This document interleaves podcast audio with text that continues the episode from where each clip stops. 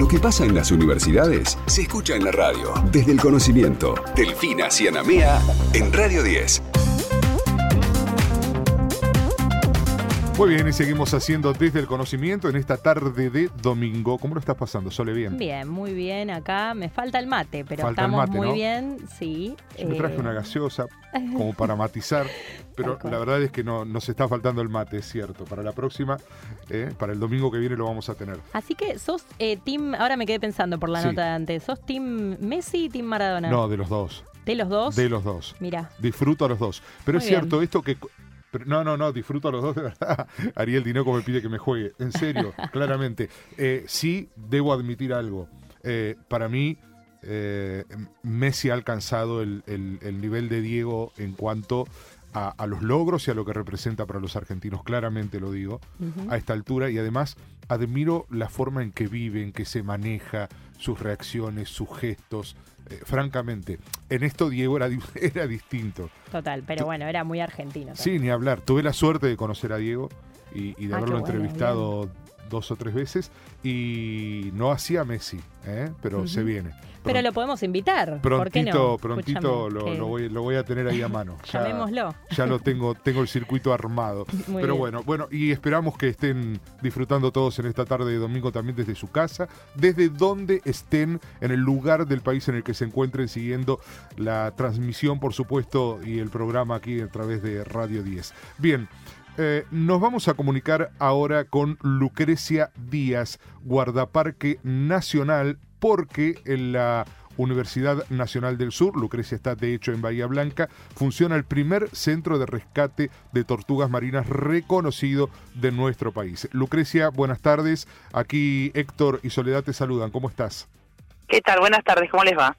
Muy bien. Bueno, vaya tarea la que están realizando con esto del rescate de las tortugas marinas, la importancia que tiene, ¿no? Sí, bueno, pues primero que nada quería aclarar que es el primer centro que depende de una universidad nacional. Ok. ¿sí? Hay otros centros de rehabilitación en el país, eh, uno está ahí en San Clemente del Tuyú, eh, la Fundación Mundo Marino tiene un centro de rehabilitación general, ¿no? De todo lo que es fauna marina. Claro, pero, Eh, pero bueno, que este es el único que depende de una universidad nacional. de la Universidad Nacional del Sur y está muy bien que lo hayas aclarado. Y ahora, ¿por qué no nos explicas cómo surge este, esta, este centro, esta realización desde el propio seno de la universidad y en qué consiste la tarea que están realizando? ¿Eh? Porque el Eh, rescate tiene su complejidad.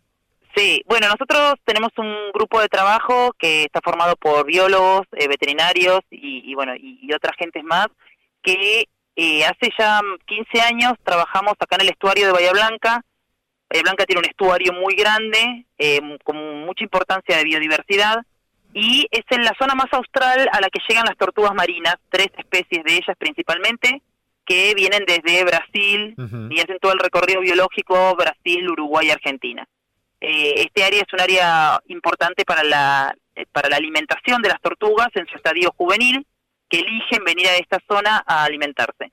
Entonces hace unos cuantos años veníamos trabajando en investigación y con un grupo que se llama, con un programa regional que se llama PRICMA, que es un programa que eh, regula todas las actividades en Argentina del- de las tortugas marinas, y bueno, y el año pasado se presentó la posibilidad de empezar a hacer rescate y rehabilitación, porque estos animales en muchas ocasiones llegaban con, con varias patologías y cada vez más se empezaba a ver una, la más frecuente de todas, que es la ingesta de plásticos.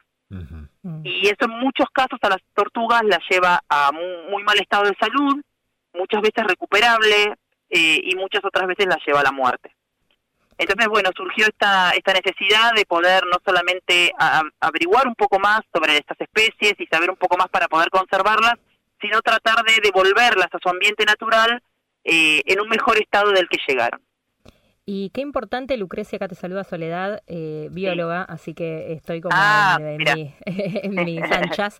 Eh, justamente tenía un par de preguntas, pero eh, qué importante, digo, eh, tener este centro y también comunicar, ¿no? Que las tortugas llegan a Bahía Blanca, algo que uno no, no suele eh, creerlo, ¿no? O, o conocerlo. Eh, te iba a preguntar si eh, ponían huevos acá, pero ya me respondiste que no, que son juveniles que vienen a Sí, alimentarse. son juveniles. sí. Bien, eh, y eso tienen un ida y vuelta con la comunidad, comienzan a ver eh, Sí, sí, reflejado. nosotros- sí, ya acá en la ciudad de Bahía Blanca en general, por- la población de Bahía Blanca siempre vivió muy espalda al mar, entonces hay muy Claro. poco conocimiento de la población acerca de los animales que tenemos en el estuario, que son muchos, y bueno, las tortugas son como por ahí las más emblemáticas, quizás porque porque vienen de otros lugares de, del mundo, pero bueno, tenemos delfines y la gente tampoco lo sabe y viven acá todo el año.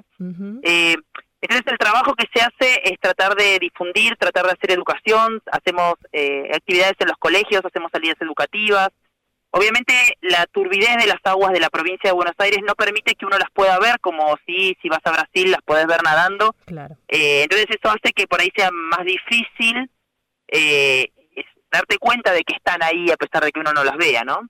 Y, y esto que eh, comentabas de la ingesta, perdón, ibas a terminar y te interrumpí.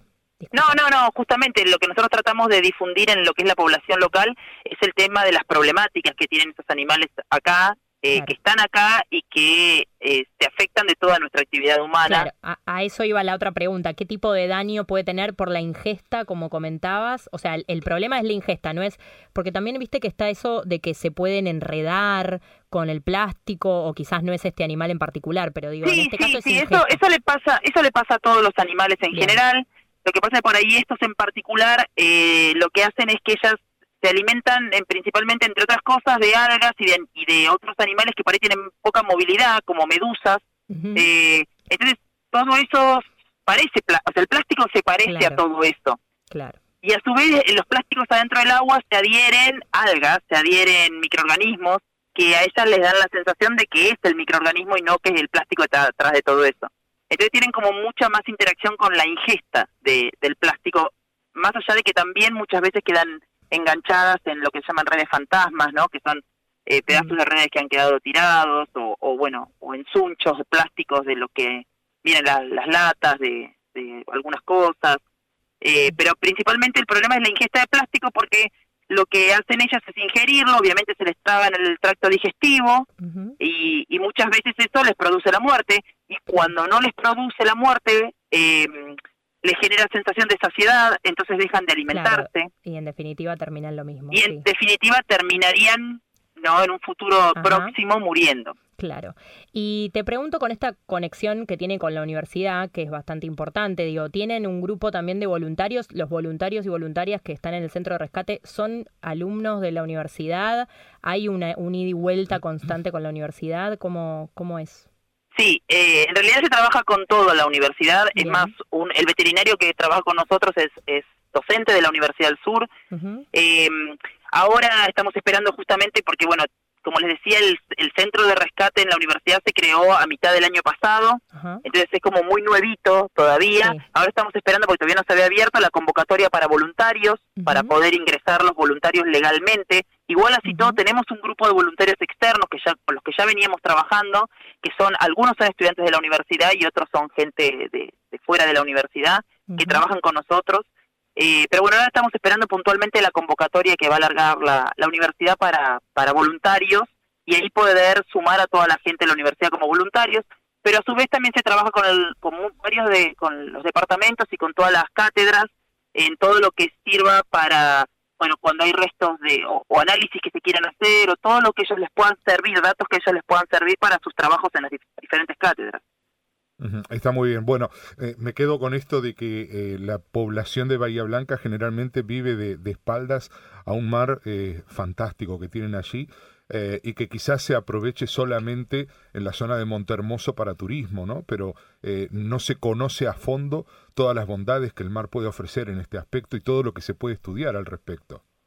Sí, tal cual. Acá tenemos, bueno, tenemos un instituto de, de CONICET, el IADO, el Instituto de, de Oceanografía, que bueno, ellos por ahí son un poco más los que se orientan a, a las actividades en, en lo que sería el estuario de Bahía Blanca, pero, pero a nivel de investigación y no, y no por ahí el público en general, ¿no? El, el, la, el ciudadano de Bahía Blanca, eh, en general, muchos ni siquiera saben que hay islas y hay 400.000 hectáreas de, de, de estuario, uh -huh. o sea, es grande y por ahí no, no, no se conoce casi nada de todo eso. ¿Y por qué crees eh, que, que no que no se sabe o que se desconoce? Es, es muy histórico eso uh -huh. de la ciudad de Bahía Blanca. Eh, la ciudad nace con el puerto, pero después se genera por, de por afuera del puerto. Y uh -huh. el puerto es un puerto industrial muy grande, uh -huh. que bueno, después del 11 de septiembre se prohibió el acceso, eh, del 11 de septiembre con lo de las Torres Gemelas, se prohíbe el acceso al puerto a la gente, Antiguamente era difícil entrar porque estaban todas las empresas, después fue imposible entrar. Claro. Eh, entonces, como que si vos no vas a los clubes náuticos o porque haces una actividad náutica o algunos lugares puntuales así, no el, el puerto no te invita a conocer el mar. Y, y, es la única costa que tiene la, la ciudad de Bahía Blanca, no tiene playa, Claro. tiene solo puerto.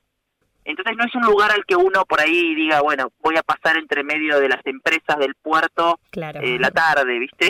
Como Sí, que sí, sí, no invita total. mucho a, a, a eso. Está claro. Muchísimas gracias, eh, Lucrecia. Ha sido un placer realmente. Y bueno, ya nos vamos a volver a, a cruzar para hablar acerca de este tema que es tan importante. Bueno, muchísimas gracias a ustedes y como siempre le- les, digo, la verdad es que la posibilidad de poder difundir todo esto también es, es como bueno, como decían recién, es fundamental para, para poder proteger a, a estos animales como a otros, eh, que la gente sepa y conozca, eh, es lo más importante, más que el trabajo que hacemos nosotros. Así que mil gracias a ustedes. Lucrecia Díaz, Guardaparque Nacional, aquí en Desde Conocimiento por Radio 10. La educación tiene su espacio en Radio 10. Desde el conocimiento. Un programa hecho por las universidades en Radio 10.